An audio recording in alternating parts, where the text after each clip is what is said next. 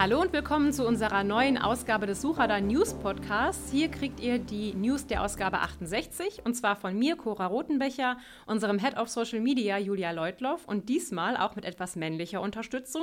Wir haben Maximilian Geister dabei, der uns diesmal alle Neuigkeiten rund um Google Analytics gibt. Er ist bei uns Head of Mobile und eigentlich aus der SEO-Front.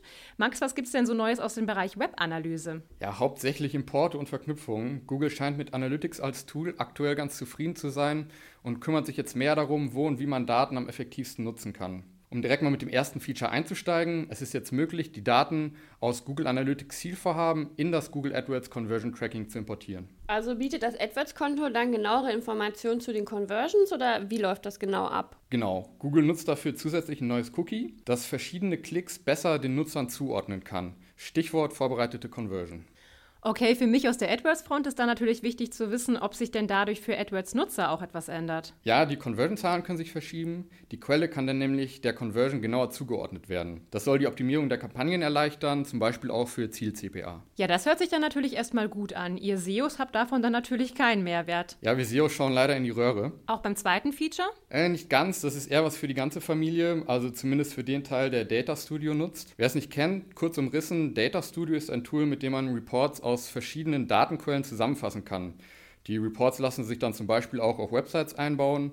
Ist ein echt cooles Tool, also kurz zusammengefasst, wer Reports mag, der wird Data Studio lieben. Man mag's, man merkt einfach, dass du aus der Werbebranche kommst. Ja, sorry, ab und zu rutscht mir ein Slogan raus. Schon okay. Äh, ja, auf jeden Fall gibt es einige Verbesserungen für Data Studio. Die Begrenzung der Quellenarten wurde abgeschafft. Damit kann man sich jetzt Reports aus fast allen Quellen zusammenbauen. Aktuell sind das schon so um die 200 Quellen, das ist schon nicht übel. Allerdings, das ist ordentlich. Hat sich im Data Studio sonst noch etwas getan? Ja, ein Gimmick habe ich noch auf Lager. Es gibt jetzt die Möglichkeit, Berichte nach bestimmten Daten zu filtern, ohne den ganzen Bericht zu verändern. Das spart Zeit und das ist ja bekanntlich nie verkehrt. Wie sieht es denn im Social-Media-Bereich aus, Julia? Naja, also Facebook ist ja eh dafür bekannt, dass es eigentlich laufend irgendwelche Änderungen und Optimierungen vornimmt. Und jetzt ist es auch so, dass die ursprünglich zwei parallel laufenden Tools zur Werbeanzeigengestaltung, nämlich der Power Editor und der Werbeanzeigenmanager, zusammengelegt wurden. Okay, ist das jetzt gut oder schlecht? Also da beide im Prinzip von jeher ihre Vor- und Nachteile hatten und dadurch auch Befürworter und Gegner, finde ich eigentlich, dass es gut ist, dass sie jetzt endlich halt mit den besten Funktionen einfach zusammengefasst wurden. Dabei bleibt die alte Oberfläche des Werbeanzeigenmanagers bestehen, wird aber um die wichtigen und guten Funktionen des Power Editors ergänzt. So gibt es jetzt zum Beispiel die Möglichkeiten, Kampagnen auch einfach in einer Schnellerstellung zu kreieren und auch alle Daten zu exportieren, zu importieren und alle einzelnen Elemente zu duplizieren. Die größte Neuerung im neuen Werbeanzeigenmanager ist allerdings das Speichern von Entwürfen und die Aktivierung durch das Hochladen zu Facebook. Na, daran müssen sich die meisten dann wahrscheinlich ja erst noch dran gewöhnen. Was ist denn sonst noch so bei Facebook und Co. passiert? Ja, einiges mehr auf jeden Fall. Was ich ganz spannend finde, Facebook aktualisiert gerade seine Klickabrechnung für das Audience-Netzwerk. Da gab es meiner Meinung nach durchaus zu Recht immer wieder Beschwerden, dass viele der Klicks, die scheinbar im Facebook-Reporting für gute CTRs und damit günstige CPCs gesorgt haben, auf der Website gar nicht wirklich angekommen sind. Und wer selbst schon einmal solche Platzierungen im Audience-Netzwerk gesehen hat, wird die Problematik kennen. Die Anzeigen sind oft so in die App oder die Seite eingebunden, dass du als Nutzer schnell nur aus Versehen klickst, weil du eventuell die Anzeige eigentlich wegklicken oder zumindest weiterklicken wolltest. Genau diese Platzierungen wird Facebook genauer analysieren und Werber tatsächlich auch dafür abstrafen, die absichtlich Klicks auf ihrer Seite erzeugen möchten. Ich habe mitbekommen, dass es im Bereich von WhatsApp auch eine Neuerung gab. Weißt du denn hierzu noch was? Ja, es gibt tatsächlich gerade einen Rollout, sodass auch WhatsApp als Platzierung Platzierung zukünftig für Anzeigen angeboten werden wird. Werbetreibenden können dann ihre Anzeigen zukünftig auf Chats in WhatsApp ausrichten. Und das Ganze sieht dann so aus, wenn du auf eine entsprechende Anzeige innerhalb des Facebook-Universums klickst, öffnet sich ein neuer WhatsApp-Chat auf deinem Handy und dort kannst du dann direkt mit dem Unternehmen kommunizieren, auf dessen Anzeige du geklickt hast. Hierfür plant Facebook übrigens eine neue zweite Version von WhatsApp, die dann tatsächlich nur für Unternehmen und Werbetreibende gedacht ist.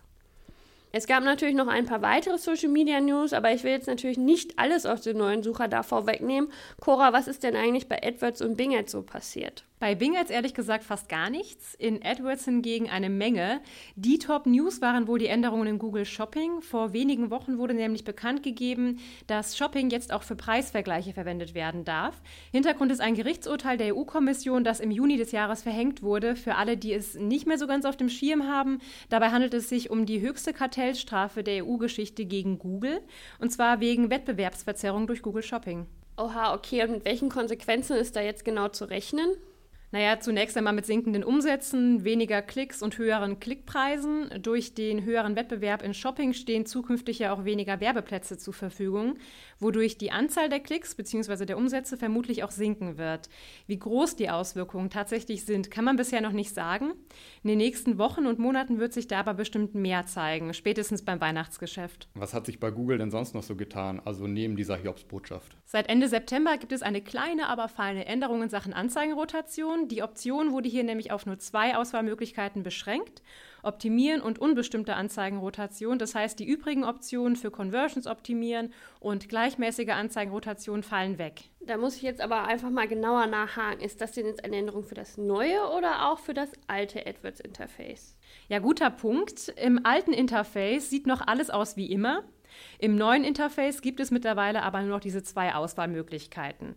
Ja, und wenn wir schon mal beim Thema sind, das neue Interface ist jetzt doch tatsächlich, Trommelwirbel, für alle Werbetreibenden verfügbar. Endlich. Das wurde allerdings wirklich mal Zeit. Übrigens, da wir jetzt ja fast schon wieder am Ende unseres Podcasts sind, möchte ich gerne an dieser Stelle noch auf eine grandiose Veranstaltung hinweisen. Und zwar findet nächste Woche, also am 26. Oktober, das Online-Seminar Der perfekte Content für Suchmaschinen und Nutzer statt. Mit Markus Hövener, unser Head of SEO bei Bluefusion. Ja, das Ganze gibt es am 19.10., also morgen, auch als Vorortseminar im wunderschönen Münster. Mehr Infos hierzu und zu unserem neuen Seminarprogramm namens OM Campus findet ihr im Veranstaltungskalender auf suchradar.de. Und wer noch nicht genug von uns hat, sollte sich auf jeden Fall unser neues Suchradar kostenlos downloaden. Das erscheint dann nächste Woche Mittwoch und den Link gibt es wie immer nach Erscheinen des Magazins hier unter dem Podcast. Jo, also erst einmal vielen Dank fürs Zuhören und dann bis zum nächsten Mal.